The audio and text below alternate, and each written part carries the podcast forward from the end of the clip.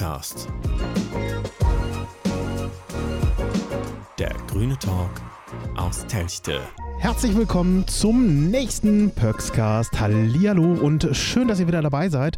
Ähm, dieses Mal wollen wir uns natürlich mit etwas beschäftigen, was wir schon angekündigt haben. Es geht um das Thema Lichtverschmutzung. Natürlich bin ich nicht alleine. Ich habe mir den Marian mit dazu genommen und wir haben zwei wundervolle Gäste mit dabei. Hallo Marian als erstes.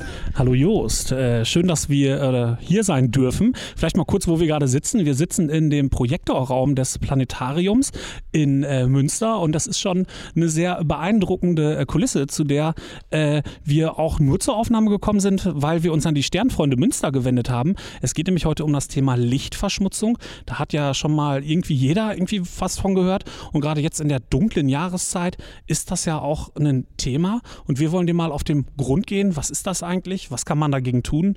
Und äh, Jost, wer sind denn unsere Gäste? Wir haben zwei äh, sympathische äh, Gesprächspartner gefunden. Das eine ist der Herr Dr. Björn Voss und dann haben wir den Jochen Borgert mit dabei. Der Dr. Björn Voss ist Leiter des Planetariums in Münster, Präsident der Gesellschaft deutschsprachiger Planetarien und gleichzeitig Vorstandsmitglied der Sternfreunde Münster.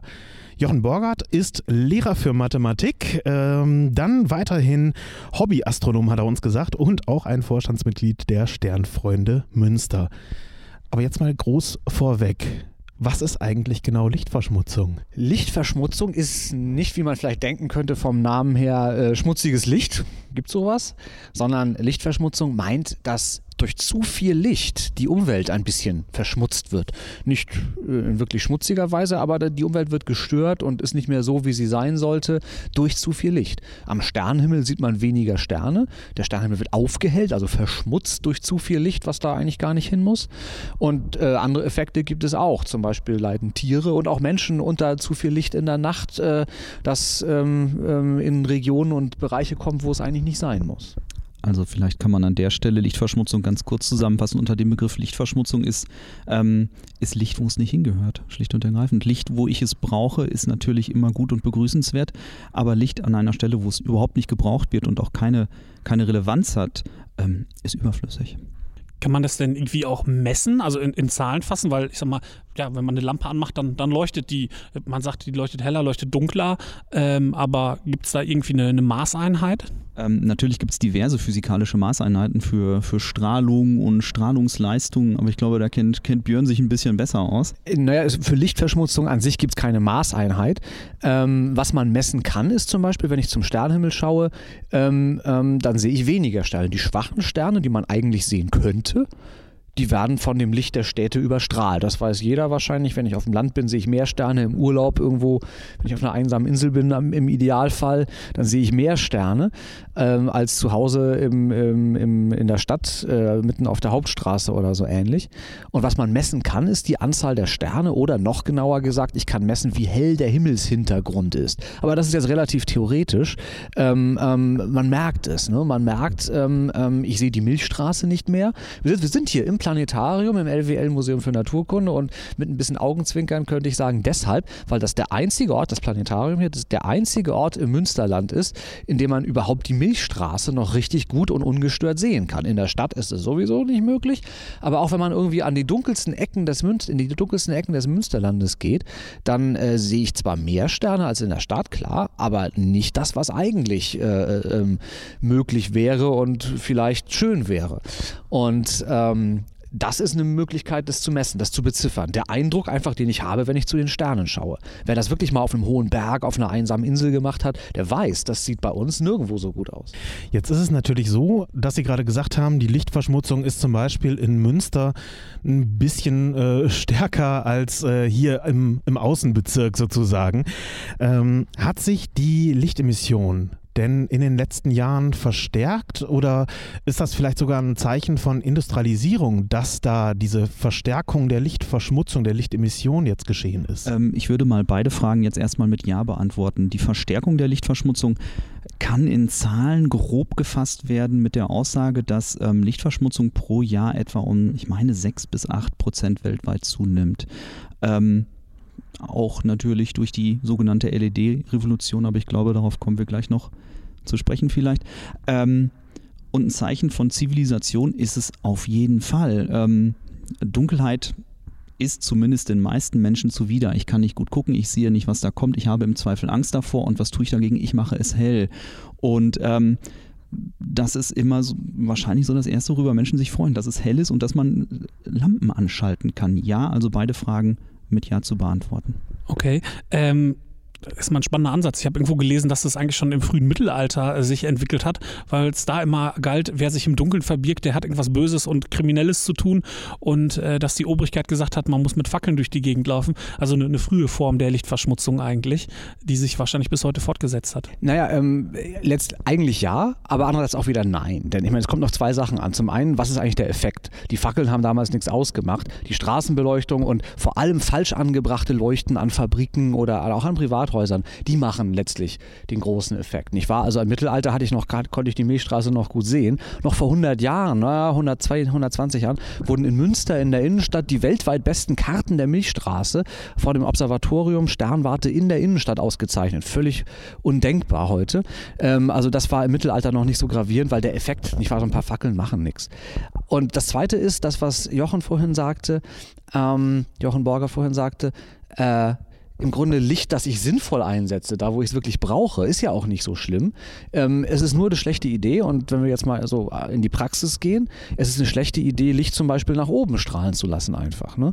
Wenn ich den, die Straße beleuchte, das Licht, das nach unten geht, super, das soll es ja tun. Aber strahl, leuchten die rundum strahlen, das ist halt ähm, der Unsinn, der dann die Lichtverschmutzung bewirkt. Okay, aber äh, ich sag mal, warum ist das denn jetzt eigentlich ein Thema für die breite Masse der Bevölkerung? Ähm, die Lampe leuchtet, okay, ich zahle da ein bisschen Geld für dann für den Strom, aber im Endeffekt könnte mir das ja egal sein. Also ist doch eigentlich nur ein Thema für Hobbyastronomen, vielleicht professionelle Astronomen und Menschen, die in Großstädten wohnen und gerne die Milchstraße sehen wollen. Ist ähm, absolut verständlich, diese Frage. Und ähm, für uns Amateurastronomen auch ein großes Problem, weil wenn wir uns als Menschen, die sich gerne nachts unterm Sternenhimmel rumtreiben, mit dem Thema beschäftigen, dann ist natürlich das Argument, ich gucke mir gerne nachts die Sterne an, das zieht bei nur sehr wenigen Leuten. Äh, mittlerweile bekommt das aber auch eine, eine Relevanz alleine durch den, durch den Energieverbrauch, der nicht, der nicht notwendig ist durch das zusätzliche Licht, das einfach überhaupt gar nicht gebraucht wird. Und nicht zuletzt ähm, auch durch das ja mittlerweile bestätigte Insektensterben, weil was dabei vergessen wird, es sind ja nicht nur tagsüber Insekten unterwegs, unterwegs sondern große Teile ähm, der Insekten sind nachtaktiv. Das heißt, ich schätze, so größenordnungsmäßig werden es so 50 bis 60 Prozent sein, die nachtaktiv sind. Und jeder, der schon mal nachts an einer Straßenlaterne im Sommer vorbeigekommen ist, weiß, was dann passiert. Ähm, die fliegen alle um die Laternen. Und je mehr Licht ich habe, umso größer natürlich auch dieser Einfluss, dieser negative Einfluss. Jetzt sind wir ja schon direkt bei den Auswirkungen auf die Insekten. Wie ist das mit der restlichen Umwelt, Natur, Tiere, Pflanzen? Gibt es da irgendwie noch mehr Auswirkungen als eben auf zum Beispiel diese Insekten, die um den Lichtkegel kreisen? Was, was Sie vielleicht wüssten? Betrachten wir in erster Linie mal den Menschen, wenn Sie damit einverstanden sind. Sehr gerne. Ja, klar. okay. Der, der innere Rhythmus des Menschen wird ähm, durch den Wechsel von hell nach dunkel beziehungsweise von dunkel nach hell sozusagen geeicht oder, oder stark beeinflusst und geprägt. Und wenn dieser Wechsel durcheinander gerät, leidet der Mensch. Ähm, das äh, weiß jeder. Wenn ich abends zu lange Fernseh gucke oder am Handy spiele oder so etwas in der Art, dann, dann schlafe ich tendenziell schlecht. Das liegt schlicht und ergreifend darin, dass sich sozusagen der innere Rhythmus und die Lichtinformationen, die ich von außen bekomme, ähm, dass die nicht zueinander passen. Da haben wir also auf jeden Fall einen negativen Einfluss auf Menschen. Wo es hell ist, schläft der Mensch nicht gut, was zu weiteren Effekten führen kann, Störungen im Hormonaushalt und so weiter und so fort, die allerdings auch schwer zu, schwer zu benennen sind, weil es da wenig Untersuchungen zu gibt. Ähm, das zweite, natürlich Auswirkungen auf Tiere. Die sind tatsächlich auch zu bemerken. Zum Beispiel in hell erleuchteten Großstädten stellt man fest, dass Vögel früher anfangen zu singen und, und solche Geschichten. Also es ist, es ist schwierig, das wirklich zu konkretisieren, weil es bisher nur sehr wenig Untersuchungen dazu gibt. Aber das, was man beobachtet, deutet darauf hin, ja, es gibt Probleme, zum Beispiel mit Vögeln, die ihren Rhythmus verlieren. Ähm, mit Gewässern, die nachts angestrahlt werden. Natürlich sind dann irgendwelche Insekten, Fische, ich, ich weiß es nicht genau, die trauen sich dann nicht mehr raus, weil es halt einfach im Wasser zu hell ist und sie dann tendenziell schneller irgendwelchen Räubern zum Opfer fallen und dann kommen die halt gar nicht mehr raus. Und sowas kann tatsächlich auch Einfluss auf, auf Ökosysteme haben. Wasserschildkröten, ähm, die sich durch Beleuchtung an Stränden falsch orientieren und dann in die falsche Richtung kriechen und ähm, auf die Straße hinaus gerade sowas in der Art. Dafür bin ich kein Experte und das ist auch nur sehr, sehr wenig untersucht bisher. Aber negative Einflüsse nicht nur auf Insekten und nicht nur auf Menschen gibt es ja. Wo wir wieder mal bei Licht sind. Im Sommer ist es doch auch bis tief in die Nacht, 23 Uhr, 23.30 Uhr, eigentlich noch hell. Jetzt wird äh, quasi schon äh, verteufelt, dass man im Winter äh, die, die Beleuchtung anmachen soll, dass man da das Licht ausmachen soll, ab 22 Uhr beispielsweise. Ähm, Gibt es da irgendwie Hintergründe zu dieser Begründung? Es geht immer darum, ähm, Licht dann zu nutzen, wenn man es wirklich braucht. Ähm, also ich glaube, ich, ich, weiß nicht, ob wer, wer, gesagt hat, dass man pauschal das Licht ab, sagen wir 22 Uhr abschalten soll. Das ist ja gar nicht gemeint. Aber wir alle wissen ja auch bei manchen Sehenswürdigkeiten, manche Kirchen zum Beispiel, die werden ja nicht morgens um drei beleuchtet, wenn da ohnehin keiner hinguckt und die Touristen auch alle schlafen, sondern die werden irgendwie zum Beispiel abends um zwölf dann abgeschaltet, manche Beleuchtungen ähm, an Sehenswürdigkeiten. Das ist ja auch sinnvoll. Ich war immer im Sinne von Energiesparen und Licht dann einsetzen, wenn, wenn man es braucht und nicht dann und dort, wo man es nicht braucht. Und es ist immer eine Frage, Frage des Bedarfs. Von daher, ich, ich persönlich hätte jetzt nicht auf die Idee gekommen zu sagen, um 10 Uhr Licht ausschalten, äh, weil ich vielleicht länger wach bin. Aber wenn ich ins Bett gehe, dann schalte ich es ja mitunter aus, bei mir zu Hause jedenfalls. Und warum soll das nicht auch für Gebäudefassaden gehen, die, gelten, die nachts keiner anschaut zum Beispiel? Ähm, ich glaube, es, die Idee vielleicht war mit, mit Blick auf Weihnachtsbeleuchtung. Kann das sein? Ja, genau. Ja, ja, okay, das hatte ich nicht im Kopf. Ähm, äh, bei Weihnachtsbeleuchtung würde ich das genauso sehen, nicht wahr? Ähm, Erste Frage, brauche ich das? Wenn ich meine, ich brauche das, um mich gut zu fühlen, dass da 20.000 Leuchten blinken. Ähm, äh, mir persönlich würden jetzt irgendwie ähm, ein paar weniger als 20.000 reichen. Aber wer möglichst viel Licht haben will und meint, das zu brauchen, kann man dann drüber reden. Aber spätestens, wenn ich da nicht mehr hinschaue, dann brauche ich es auch nicht mehr.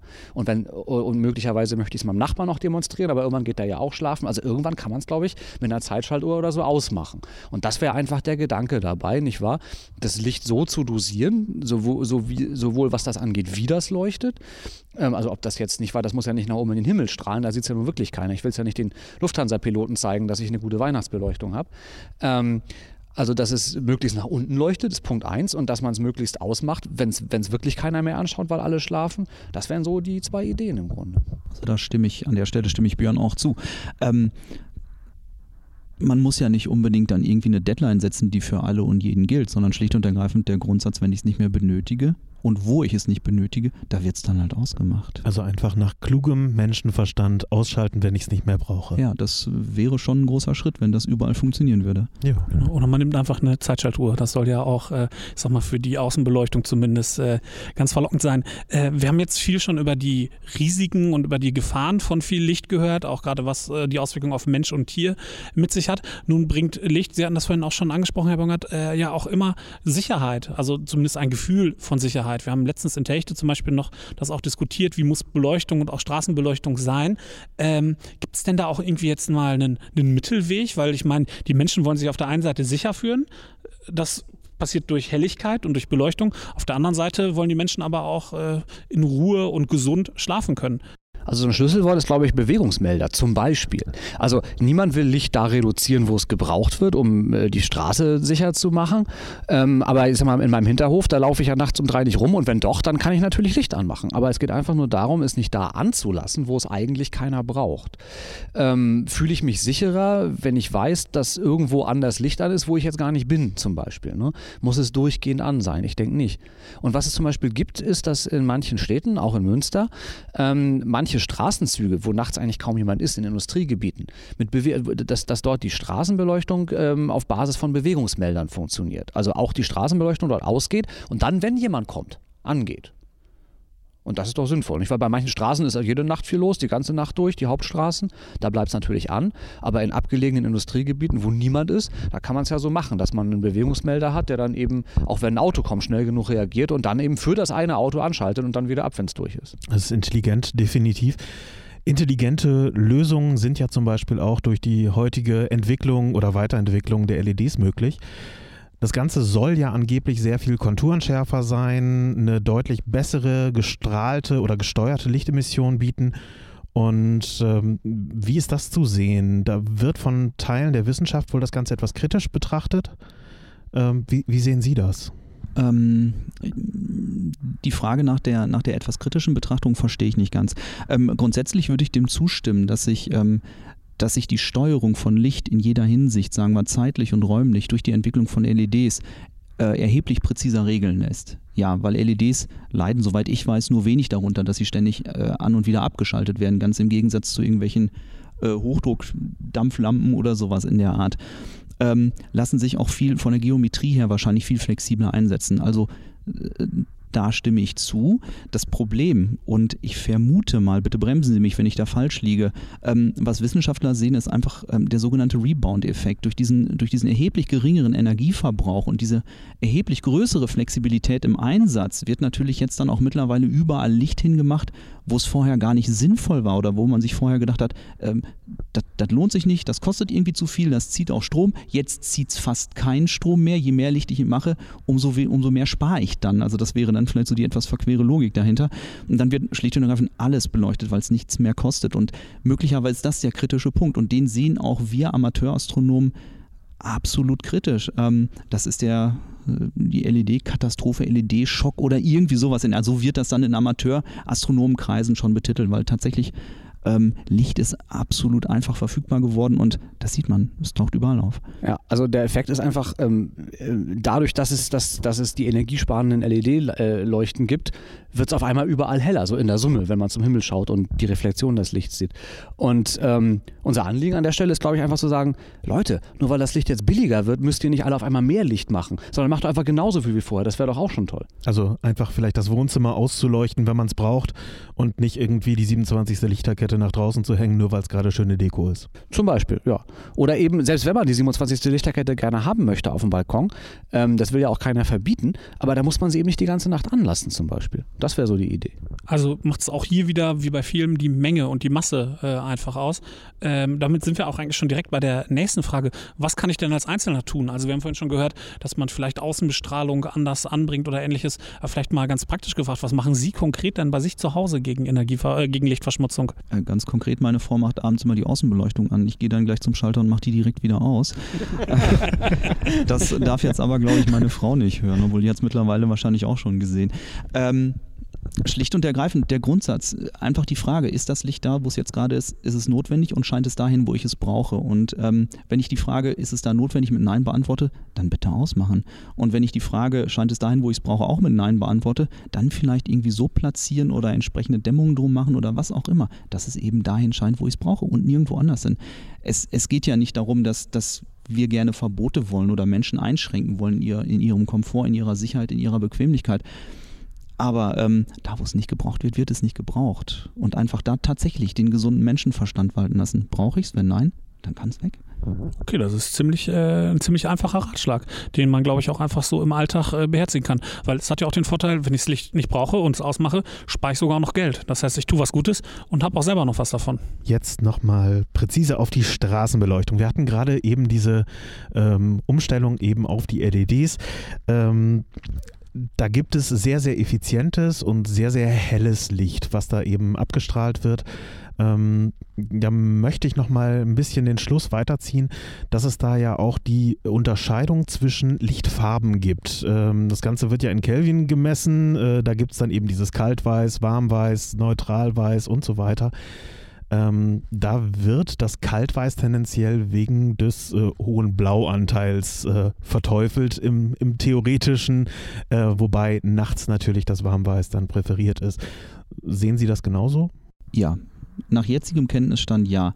Ähm, wenn wir Sternfreunde nach Empfehlung gefragt werden, wie soll mein Licht sein, dann sagen wir immer möglichst geringe Farbtemperatur. Alles unter 2.500 bis 3.000 Grad Kelvin ist schon okay. Alles darüber hinaus ähm, streut halt einfach stärker, beziehungsweise das ist natürlich dann auch ein fließender Übergang, aber da ähm, merkt man, je, je kälter das Licht, umso größer die Streuung, umso größer auch die Lichtverschmutzung. Also unsere Empfehlung auch an der Stelle tatsächlich ja, je wärmer das Licht, umso besser für, die, für bzw. gegen Lichtverschmutzung. Also zweieinhalb bis 3000 Kelvin, sagten Sie. Ähm, und aber steht das auf der Glühbirne außen dran oder wo kann ich das herausfinden? Das steht üblicherweise auf der Verpackung der LED, welche Farbtemperatur. Oh, habe ich noch nie drauf geachtet. Ja, muss mal gucken. Steht drauf, sogar wenn du bei Lichterketten äh, im Winter zum Beispiel jetzt suchst, steht sogar drauf 5400 Kelvin, 6700 Kelvin oder eben 3400 oder ähnliches. Das heißt einfach die Farbe, ob ich es eher so ein bisschen gelblicher oder eher so ein bisschen bläulicher haben will. Ne? Und für gelblicher schöner, ja, gerade für Weihnachten. Ist es, ist Genau. es deutlich gemütlicher dann meistens auch damit. Ja, wir äh, waren bei der Straßenbeleuchtung. Das ist ja so ein Bereich, den die Kommune auch betrifft. Und nun äh, machen wir ja auch äh, als Grüne aus Techte Kommunalpolitik. Und da wäre die Frage, was kann denn eigentlich eine Kommune gegen Lichtverschmutzung tun? Wir haben die Bereiche Straßenbeleuchtung, aber gibt es noch andere Bereiche, die wir jetzt gar nicht auf dem Schirm haben? Ja, kann ich natürlich nur unscharf beantworten, weil ich nicht genau weiß, welche Einflussmöglichkeiten so eine Kommune insbesondere oder meinetwegen auch im gewerblichen Bereich hat. Ich selber wohne in einem kleinen Dorf und ähm, da wird auch nachts die Kirche angestrahlt. Und jedes Mal, wenn ich da vorbeigehe, frage ich mich, warum werden da keine Blenden dran gemacht? Also das ist halt einfach ein großer, ein großer äh, Halogenscheinwerfer oder irgendwie sowas in der Art. Ähm, 25% des Lichts landen an der Kirchenfront und 75% des Lichts strahlen direkt nach oben. Das sieht man kilometerweit. Das wäre konkret. Da müsste wahrscheinlich auch ich mich einfach mal an die Gemeinde wenden und sagen, kann man da nicht einfach irgendwelche Blenden anbringen? Also solche Kleinigkeiten, zu gucken, wo, wo wird Licht in den Himmel abgestrahlt oder überhaupt dahin, wo es nicht benötigt wird. Wie der Umgang oder die Zusammenarbeit zwischen Kommunen und gewerblichen ähm, oder ja, gewerblichen Anbietern ist, die nachts ihre Fabrikgebäude anleuchten wollen, was für uns natürlich oft auch ein Problem darstellt. Das kann ich nicht genau beantworten, das weiß ich nicht. Möglicherweise ist eine, ähm, ein, ein kleiner Schritt, äh, den auch die Kommunen machen können.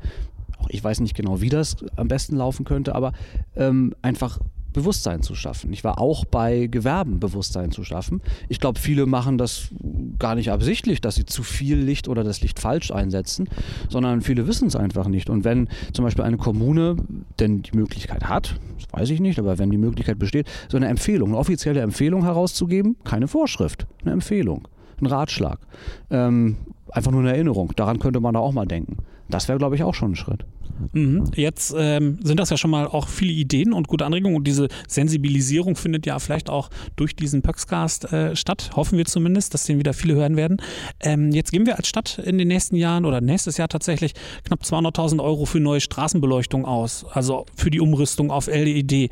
Gibt es da so, so, ich sag mal, so Pi mal Daumen ein paar Richtlinien, die man beachten soll? Also kann man da praktisch auch was tun, damit es besser wird für die Lichtverschmutzung? Einfach nur gucken, dass das Licht dahin geht, wo es gebraucht wird, auf die Straße. Und so hell, wie es gebraucht wird, aber dann auch nicht heller. Okay, also quasi so ein, so ein Ring oben drauf, dass es nicht nach oben strahlt und, Das, und wäre, ähnliches. das wäre tatsächlich eine große Hilfe.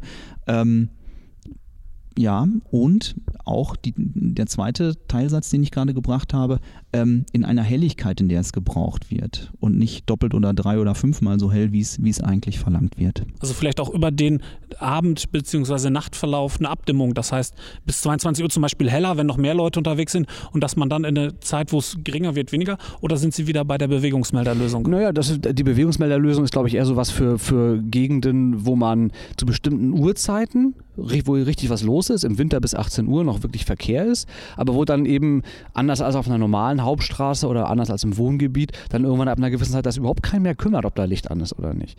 Ähm, das ist, glaube ich, da eine Lösung. Das ist aber jetzt, glaube ich, nicht in jedem Dorf der Fall, sondern ich sage mal ganz konkret Gewerbegebiete. Ne? Ähm, ich glaube, dadurch, dass LED-Licht äh, ähm, so günstig geworden ist, äh, günstiger als, als vorherige Lampen, auch vom Stromverbrauch her, äh, kann es den Effekt geben, au- nicht nur bei privaten Haushalten, sondern auch bei Kommunen, dass äh, gesagt wird, ach komm, wir müssen gar nicht schauen, dass wir die Mindestbeleuchtung sicherstellen, was früher vielleicht mal das Thema war, sondern das ist ja sowieso hell genug. Wie hell das ist, darum müssen wir uns ja gar nicht kümmern. Das kann der Effekt sein. Und man stellt eben fest, ja doch, man muss sich doch drum kümmern. Früher musste man schauen, dass es hell genug wird und der Stromverbrauch, man sich das gerade noch so leisten konnte im Budget. Und heute muss man vielleicht andersrum schauen, obwohl man sich alles leisten kann, weil es so günstig geworden ist, dass man eben schaut, dass man jetzt nicht zu viel macht, weil es so billig ist. Okay, Dankeschön. ähm, jetzt haben wir während unserer Recherche eine Internetseite gefunden. Das war die Light Pollution Map. Ähm, da würden wir natürlich gerne nochmal einen Hinweis drauf geben. Gerne mal draufgehen. Wir schreiben den Link auch unten in die Shownotes rein, dass ihr euch da einfach mal angucken könnt. Wie ist denn das Ganze mit der Lichtverschmutzung überhaupt gewachsen? Ich weiß nicht, ob Sie da vielleicht noch mehr zu sagen möchten zu dieser Light Pollution Map oder äh, ob wir das Ganze einfach so stehen lassen. Ähm, ich vermute, Sie meinen die Seite von, ich glaube, er heißt Yuri Stars oder sowas, der regelmäßig die Satellitendaten sich nimmt und das in, in ähm, ja, Karten der Helligkeit der Erdoberfläche umwandelt. Ja, es ist auf jeden Fall mal interessant, das zu sehen. Ich würde das jedem empfehlen, sich, jedem empfehlen, sich das mal anzugucken, ähm, weil man dann da tatsächlich davon einen Eindruck bekommt, wie groß das Problem mittlerweile geworden ist. Diese Karten verwenden wir auch und immer wenn wir, wenn wir Bilder oder diese Karten irgendwo ausstellen, dann äh, kommen immer wieder Leute und sagen, wo kann ich mich denn hier hinstellen, wo es noch richtig dunkel ist bei uns im Münsterland. Und dann zeigen wir auf die Karte und sagen gar nicht mehr. Ähm, richtig dunkel ist es hier eigentlich nirgendwo mehr. Und das sieht man auf diesen Karten immer ganz gut. Allerdings sind diese Karten auch mit einer gewissen Vorsicht zu genießen, weil es äh, durchaus Einflüsse, meinetwegen durch Luftfeuchtigkeit oder durch Bewölkung, weiß der Geier was, ähm, gibt die zu gewissen Verfälschungen beitragen können. Ja, also da muss man ein bisschen kritisch auch an diese Karten rangehen, aber ein erster grober Eindruck, den kann man sich da auf jeden Fall holen. Ja, aber auf dieser Karte kann man tatsächlich sogar auch sehen, wie sich das in den vergangenen Jahren äh, entwickelt hat.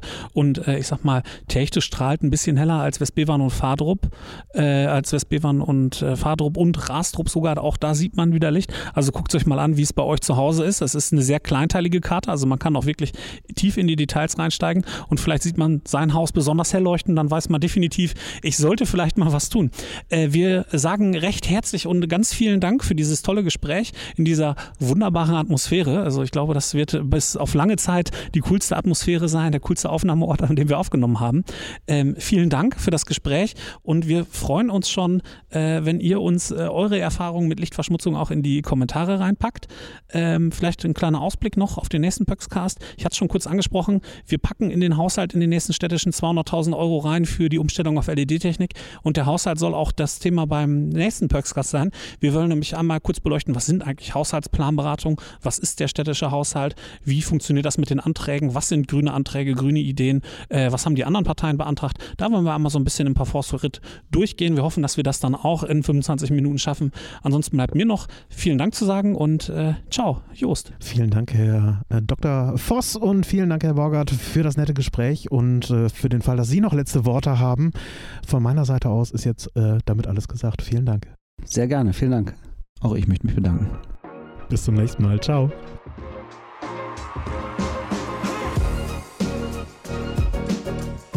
Paxcast. Der grüne Talk aus Telchte.